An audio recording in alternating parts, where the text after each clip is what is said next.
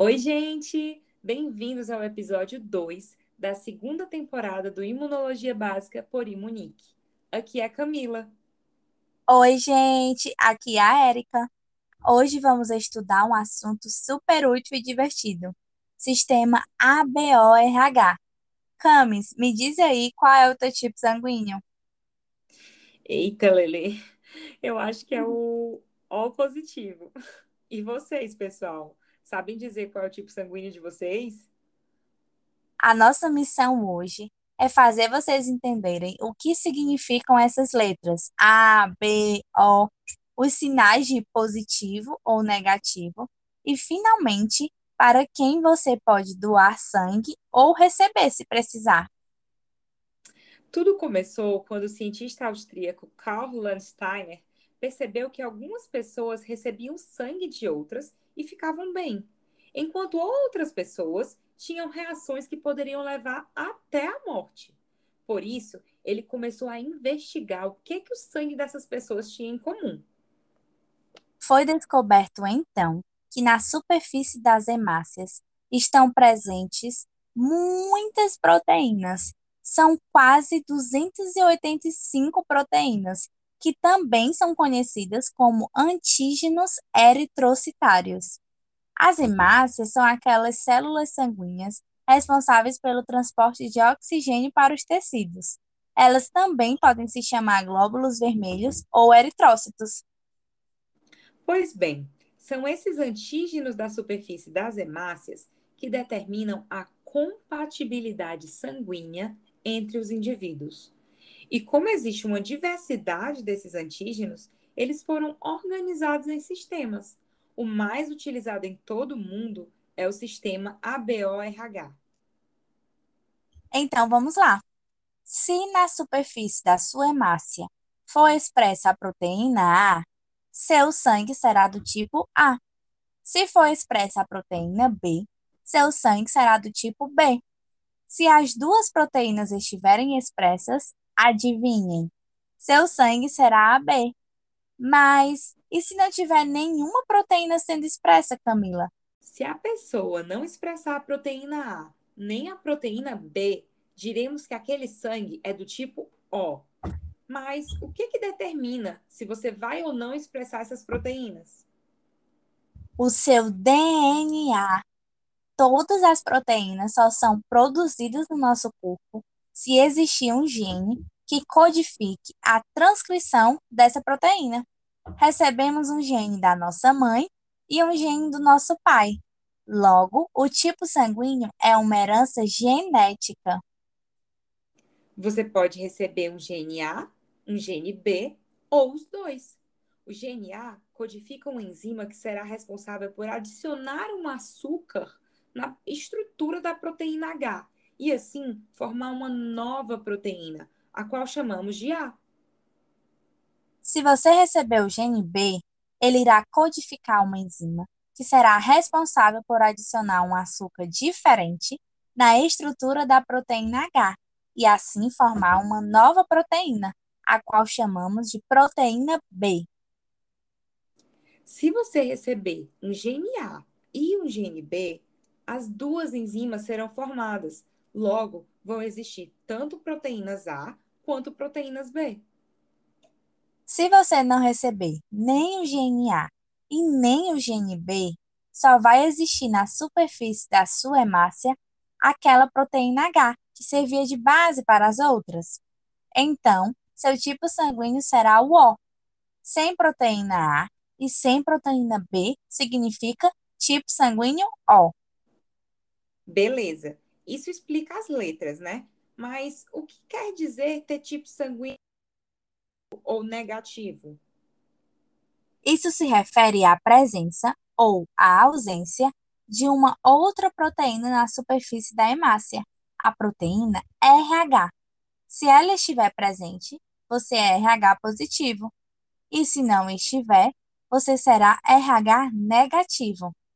Explicamos o seu tipo sanguíneo, né? Agora só falta explicar por que não podemos receber sangue de qualquer pessoa. Essas proteínas na superfície da hemácia também podem ser chamadas de antígenos. Nosso sistema imune é capaz de reconhecer substâncias próprias do nosso corpo, que também podem ser chamadas de autoantígenos ou simplesmente antígenos próprios. Se você tem um gene que codifica uma proteína A, seu corpo não irá produzir anticorpos contra essa proteína A. Amor próprio, né, gente? Mas uhum. quanto às outras, ele vai produzir sim. Ou seja, se o seu tipo sanguíneo é A, você já possui no seu plasma anticorpos IgM contra o antígeno eritrocitário que você não tem, que é o B. Ou seja, um indivíduo tipo sanguíneo A já tem anticorpos anti-B. Agora, se o seu tipo sanguíneo é o B, você já tem prontinho aí no plasma anticorpos anti-A. Porém, entretanto, todavia, se o seu tipo sanguíneo é o AB, você não produz anticorpos nem contra o antígeno A e nem contra o antígeno B. Olha que maravilha! Sabem qual é a vantagem disso? A grande sorte do pessoal AB é que eles podem receber sangue de qualquer pessoa, seja ela do mesmo tipo sanguíneo, AB, ou qualquer outro tipo sanguíneo, como o A, o B ou tipo O. Tipo sanguíneo AB é considerado o receptor universal. O sonho, hein? Camis, deve ser massa ser receptor universal, né? Pena que tu é tipo O. Se lascou. Ou seja, teu corpo já produziu anticorpos contra esses antígenos eritrocitários que tu não tem. No teu plasma existem anticorpos anti-A e anti-B. Logo, a senhorita não pode receber desses grupos sanguíneos. Ah. Mas tem algo bacana sobre ser tipo O. Você pode doar para qualquer tipo sanguíneo. Afinal, suas hemácias não expressam proteína A nem proteína B, que provoquem reação imunológica em um receptor que de repente tem anticorpos contra esses antígenos. Nossa, agora tu revelou segredos íntimos sobre mim, viu? Já que tu tá faladeira aí, conta aí do sistema RH. Os anticorpos anti-RH são diferentes. Eles só serão produzidos quando você entra em contato pela primeira vez com o sangue RH positivo, ou seja, quando você é sensibilizado. A partir daí, se você entrar em contato novamente, ocorrerá reação transfusional. Recapitulando então, o que precisamos saber na hora de uma transfusão sanguínea. Quando você pensar no doador, você deve se preocupar com qual antígeno existe na hemácia dele. Quanto ao receptor, tente pensar no anticorpo presente no plasma dele. Se alguém receber um sangue que não é compatível com seu tipo sanguíneo, os anticorpos do plasma do receptor irão se ligar à superfície das hemácias que ele recebeu do doador. Isso é o que chamamos de aglutinação. Vários anticorpos se ligando fazem com que essa hemácia sofra lise, ou seja, essa hemácia tan, tan, tan, vai explodir. Numa linguagem bem simples, é isso mesmo, um papoco.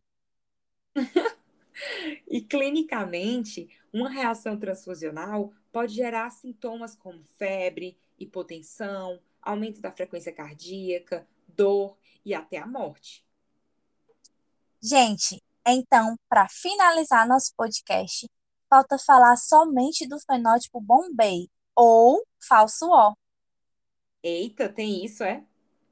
Tem sim. O tipo sanguíneo falso O é aquele que não possui gene que codifica a proteína H.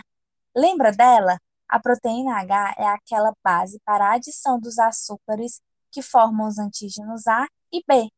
Ou seja, não havendo proteína A, nem B, nem H. Seu plasma terá anticorpos contra todas elas. Resumo da ópera. O tipo sanguíneo falso O só pode receber sangue de outro falso O. Nem mesmo poderá receber do tipo O convencional ou O verdadeiro, pois esse último, esse O verdadeiro, expressa proteína H na superfície de suas hemácias, que poderia aglutinar com o anticorpo antiproteína H que o falso O tem no plasma. Prontinho! Agora a missão de vocês é ir atrás de descobrir seu tipo sanguíneo. E, se possível, virar um doador de sangue também. Beijinhos, até o próximo episódio. Tchau!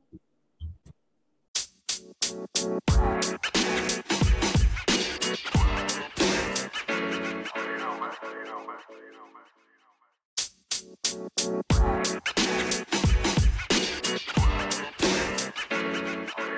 Barcelona.